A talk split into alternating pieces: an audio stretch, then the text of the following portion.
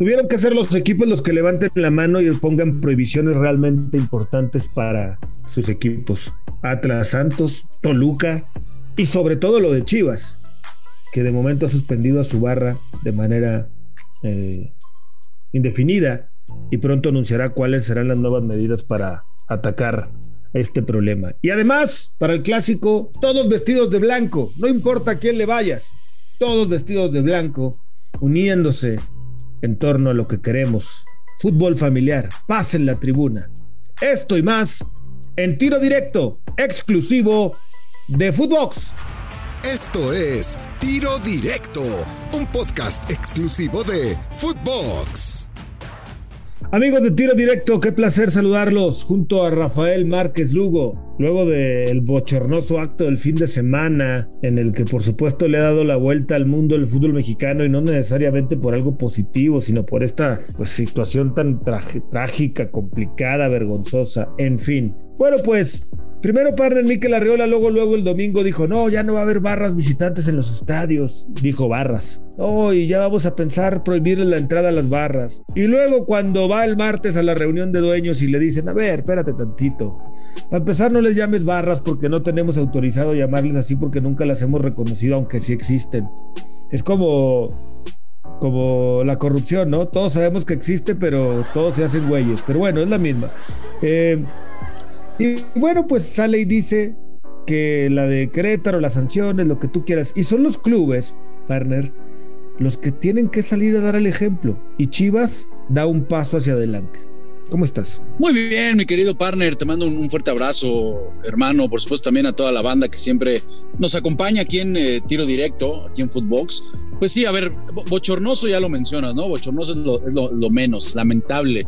En un momento, mi querido Gus, en el que posiblemente estamos hablando de, una de las peores épocas, no nada más en la, humanidad, ¿no? Aquí en el país, en, específico en México, la ola de violencia que se vive, pues es, es, es, la verdad lamentable, preocupante y lo que presenciamos ya en el fútbol, en un entorno de deporte, en donde la imagen y el ejemplo debe ser totalmente lo contrario a lo que triste, bochornosamente terminamos presenciando el día eh, sábado. Bueno, pues eh, es lamentable, es lamentable, Gus, que teniendo una oportunidad de oro, una oportunidad inmejorable para dar un discurso con una voz firme, tomar decisiones firmes, que era lo que no nada más estamos esperando, por supuesto, el medio, Gus.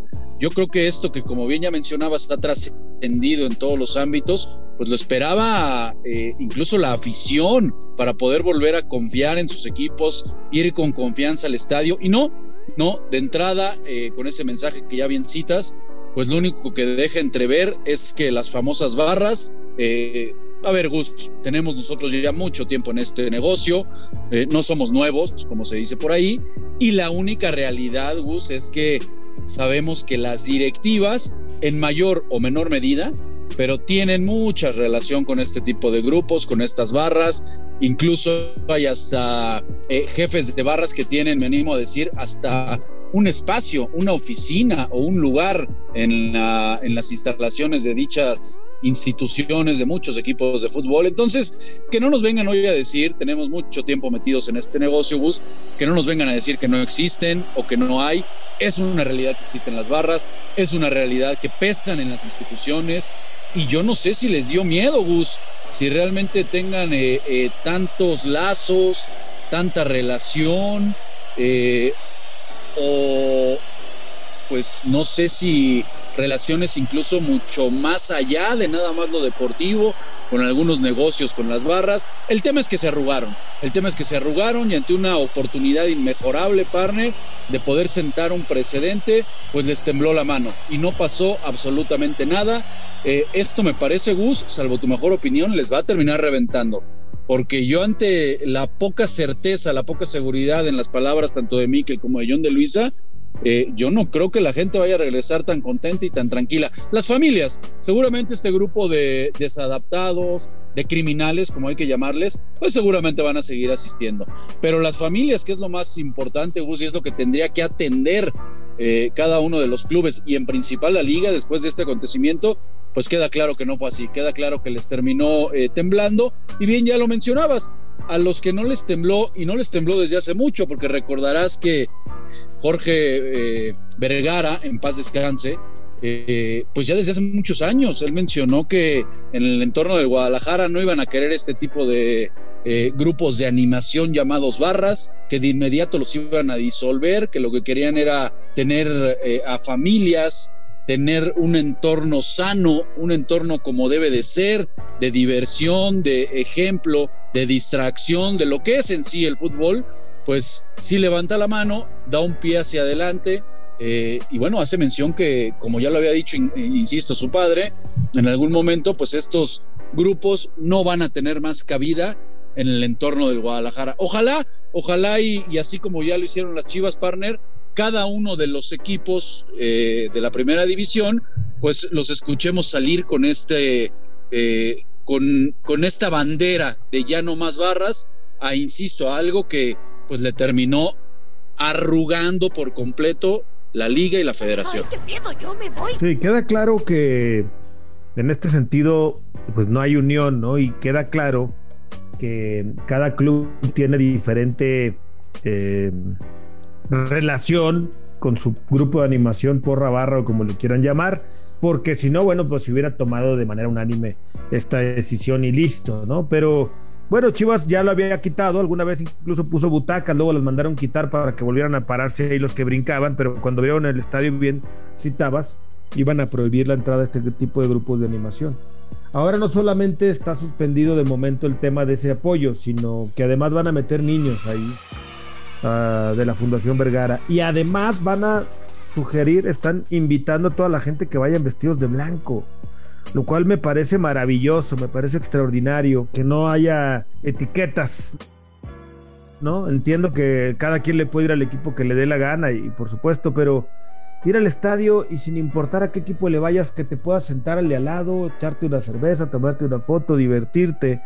Eso es lo que queremos ver en el fútbol mexicano. Y casi en todos los escenarios es posible. Obviamente, pues hay excepciones, ¿no?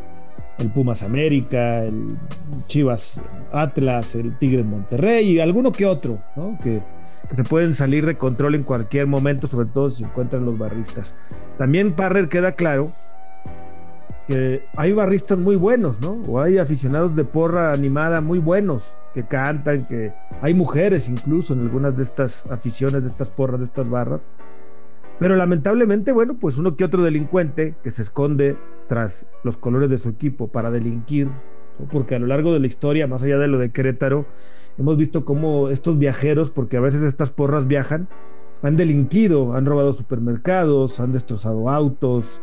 Eh, no voy a citarle a ninguna de, en particular de las aficiones, pero ha pasado, ¿no? Entonces, eh, Sí, creo que un control. Ahora, Santos y Atlas, por ejemplo, partner, anuncian que van a credencializar a todos sus aficionados. ¿Te acuerdas que algún día yo daba en la última palabra la idea de una especie de licencia?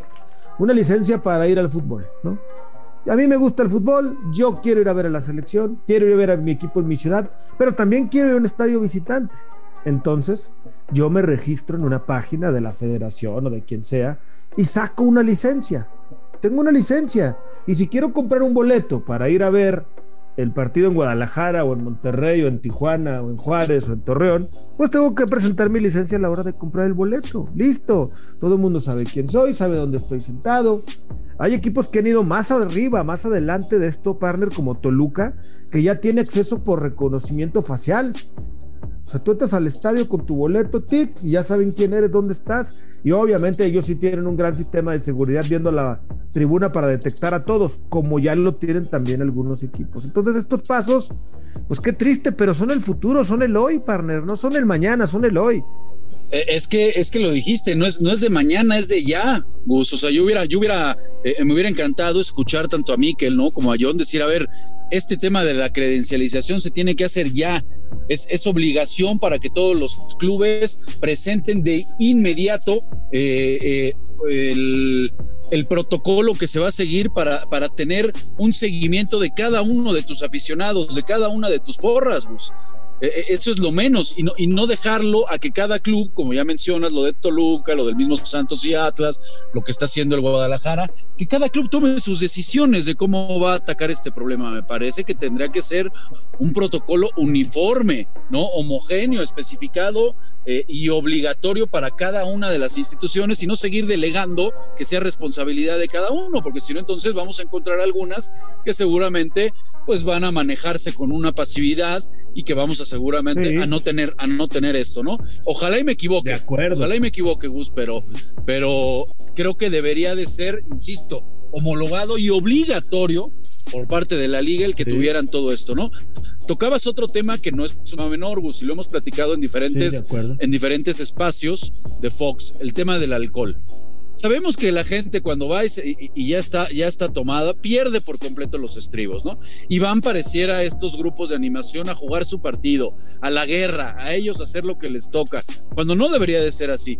También quedaron flacos y quedaron, eh, eh, me parece, quedamos todos esperando, ¿no? ¿Qué, ¿Qué, decisión se iba a tomar? Lo que pasa, y tú lo sabes mejor que nadie, partner, en ese sentido, es que, pues, a ver, las cerveceras nos guste o no nos guste, pues es uno de los mayores socios que tienen los clubes de fútbol. Es en donde representa el mayor del ingreso, ¿no? Con estos socios comerciales. Entonces, pues les tembló, está claro, les tembló tomar el tocar el tema del alcohol.